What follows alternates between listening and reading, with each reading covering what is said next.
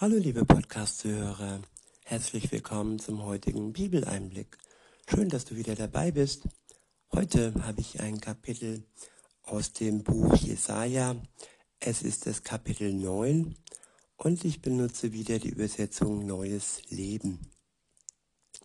Ab Vers 1 heißt es, denn das Volk, das in der Dunkelheit lebt, sieht ein helles Licht und über den Menschen in einem vom Tod überschatteten Land strahlt ein heller Schein. Ich wiederhole, denn das Volk, das in der Dunkelheit lebt, sieht ein helles Licht. Und über den Menschen in einem vom Tode überschatteten Land strahlt ein heller Schein. Ja, wie passt das nicht besser auf die heutige Zeit wie dieser Vers. Ein Volk, das in der Dunkelheit lebt. Im Moment ist es dunkel. Wir sind mitten im Dezember und auch was sonst so irgendwie in der Welt vor sich geht, erscheint ziemlich dunkel. Und ja, auch der Tod überschattet vieles heute. Und da ist es wichtig, dass wir ein helles Licht haben, auf das wir schauen können. Und dieses helle Licht ist Jesus. Das ist sein Wort, das ist sein Vorbild, sein Leben, das er für uns gegeben hat, damit wir erlöst sein können. Wenn wir an ihn glauben, wenn wir an das glauben, was er für uns tat, nämlich sein Leben für uns hinzugeben, für unsere Schuld, die zwischen uns und Gott steht oder stand. Und wer an ihn glaubt, der hat in seinem Leben ein helles Licht, das alles überstrahlt, auch wenn wir in einem Land leben, das vom Tod überschattet ist.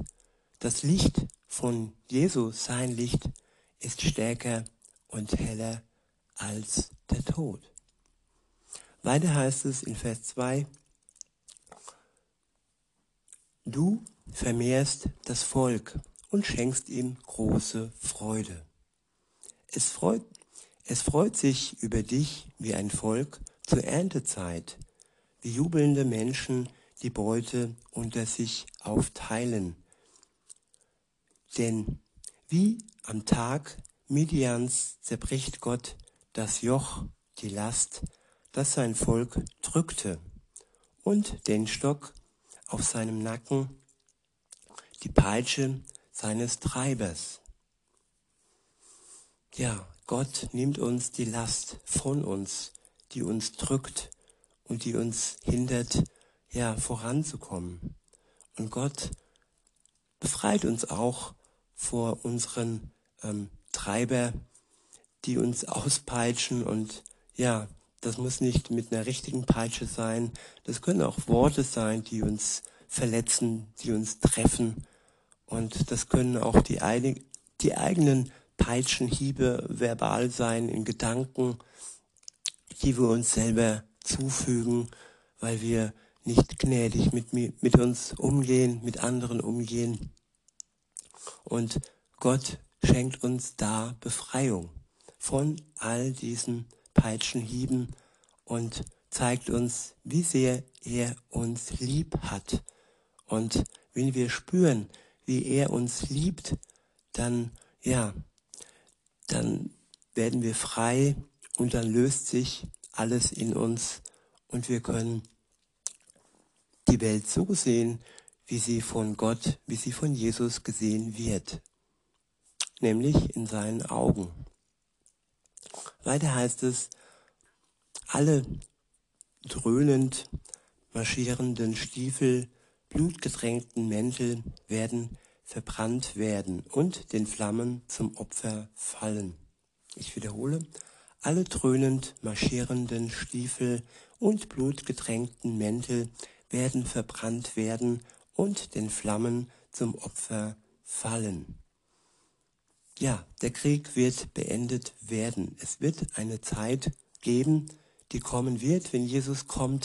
Da gibt es keinen Krieg mehr und keine dröhnende Stiefel und auch keine blutgetränkten Mäntel mehr. Dann gibt es Frieden pur und darauf können wir uns freuen. Ab Vers 5 heißt es, denn uns wurde ein Kind geboren, uns wurde ein Sohn geschenkt. Ich wiederhole, denn uns wurde ein Kind geboren, uns wurde ein Sohn geschenkt. Schon damals, zu Zeiten Jesajas, ja, wurde auf Jesus hingewiesen, dass uns ein Kind geboren werden wird und dass uns der Sohn Gottes geschenkt wird, geschenkt worden ist. Weiter heißt es, auf seinen Schultern ruht die Herrschaft. Er heißt wunderbarer Ratgeber, starker Gott, ewiger Vater, Friedensfürst.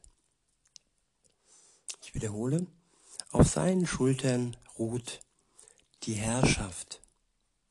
Er heißt wunderbarer Ratgeber, starker Gott, ewiger Vater, Friedensfürst. Seine Herrschaft ist groß und der Frieden auf dem Thron Davids und in seinem Reich wird endlos sein. Der Frieden Gottes wird ohne Ende sein.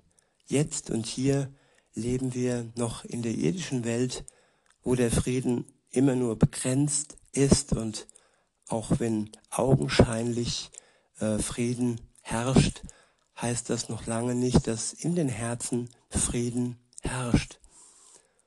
Es gibt trotzdem Kriege, auch wenn sie ohne Waffen und nur mit Worten ausgeführt werden, die Menschen verletzen und ja, manchmal auch töten, weil sie krank machen und uns voneinander trennen.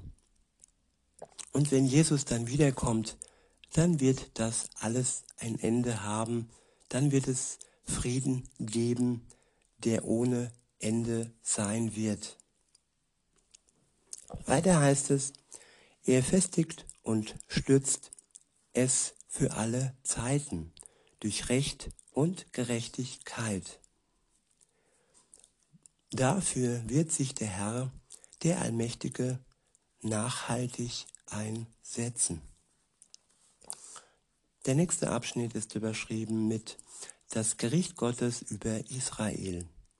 Ab Vers 7 steht, dieses Urteil hat der Herr über Jakob verhängt und es hat Israel getroffen.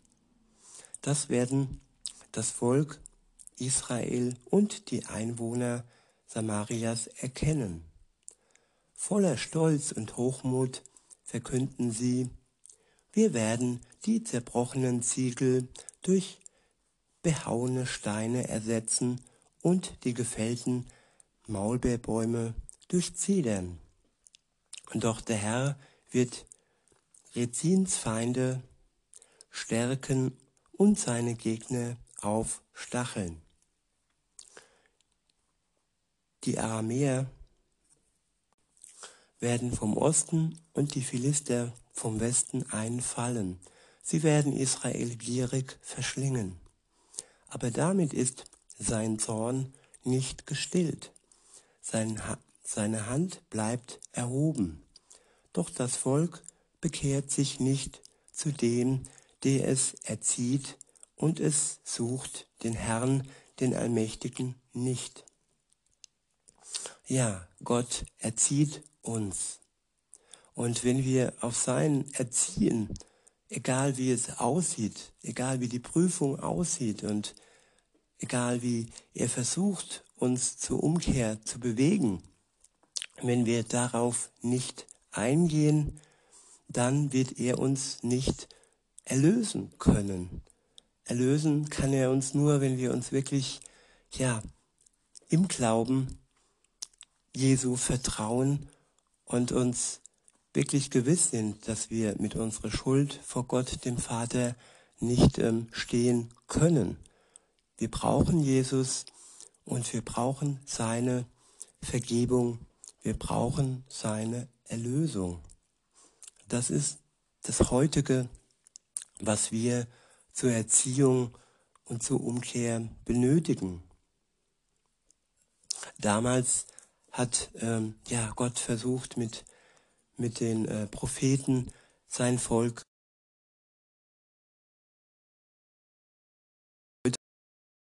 das Evangelium. Heute haben wir Jesus, der sein Leben für uns hingegeben hat.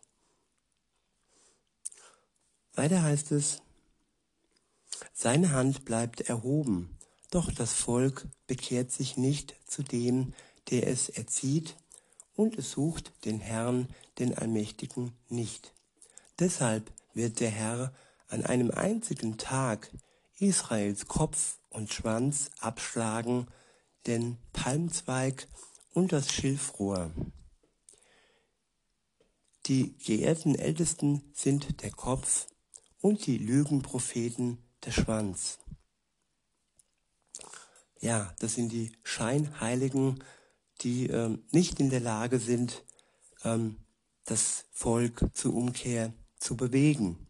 Die Verantwortlichen sozusagen, die Ältesten und die, die nur Lügen ähm, von sich geben, aber keine echten prophetischen Gaben bekommen haben. Ab Vers 15 heißt es, denn die Anführer haben das Volk in die Irre geführt. Wer ihnen folgt, verläuft sich. Ja, es gibt ganz üble Anführer, ähm, ja, auch in anderen äh, Bereichen kann es Menschen geben, die uns in die Irre führen, die uns etwas vorlügen und ihre Macht ausüben, um uns wirklich zu verwirren und ja, dass es dazu kommt, dass wir uns verlaufen und den Kontakt zu Gott verlieren. Deshalb brauchen wir wirklich die Enge zu Gott. Deshalb brauchen wir eine enge Bindung zu Gott und dürfen uns nicht zu sehr auf Menschen ähm, fixieren, sondern hauptsächlich auf Gott, auf sein Wort, auf sein lebendiges Wort und wenn wir an ihn glauben, ihm vertrauen, dann schenkt er uns auch seinen Geist, der dann das Weitere tut, uns ein Lehrer ist, uns Weisheit schenkt, uns beisteht, uns tröstet. Und nur so können wir in Verbindung mit Gott bleiben. Weiter heißt es in Vers 16, deshalb wird der Herr Deshalb wird der Herr an den jungen Männern keine Freude haben, und auch mit den Witwen und Waisen wird er nicht gnädig sein. Denn sie sind allesamt gewissenlose Schandmäuler, die Böses tun.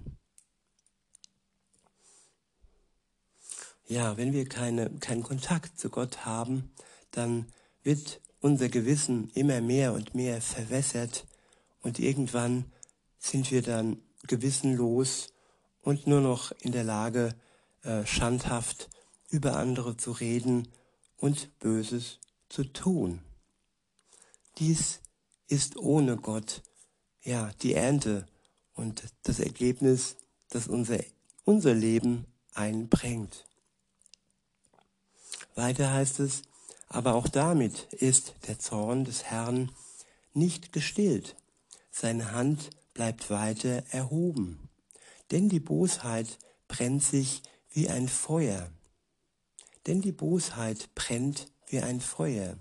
Es verzehrt Dornen und Disteln und lodert im Unterholz des Waldes auf, sodass rohe, sodass hohe Rauchwolken aufsteigen.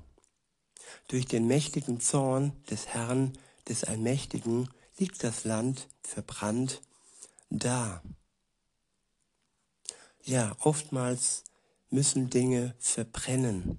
Oftmals muss Altes abgefackelt werden, damit Neues entstehen kann. Und wenn alles böse und mit Boshaft, äh, Boshaftigkeit durchflutet ist, dann kann Gott das nicht für gut finden, dann muss sein Zorn über den Menschen ähm, sich ausbreiten, damit dies alles ja unter den Flammen verbrennt.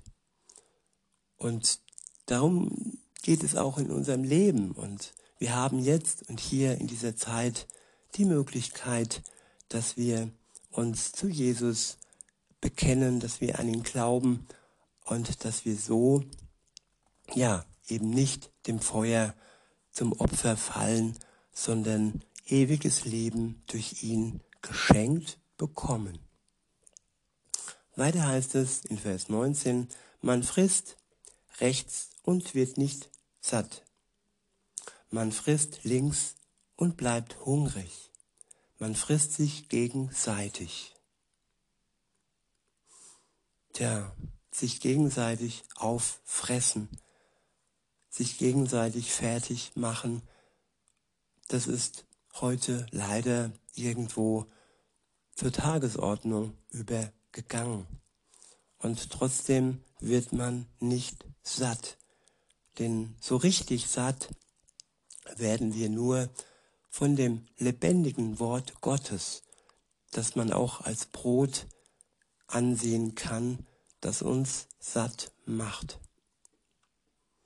In Vers 20 heißt es, Manasse frisst Ephraim und Ephraim frisst Manasse und beide gemeinsam fallen über Juda her.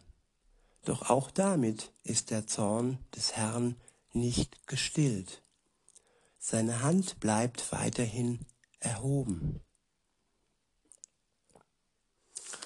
Ja, Gottes Zorn ist existent. Gottes Gnade ist ebenfalls existent.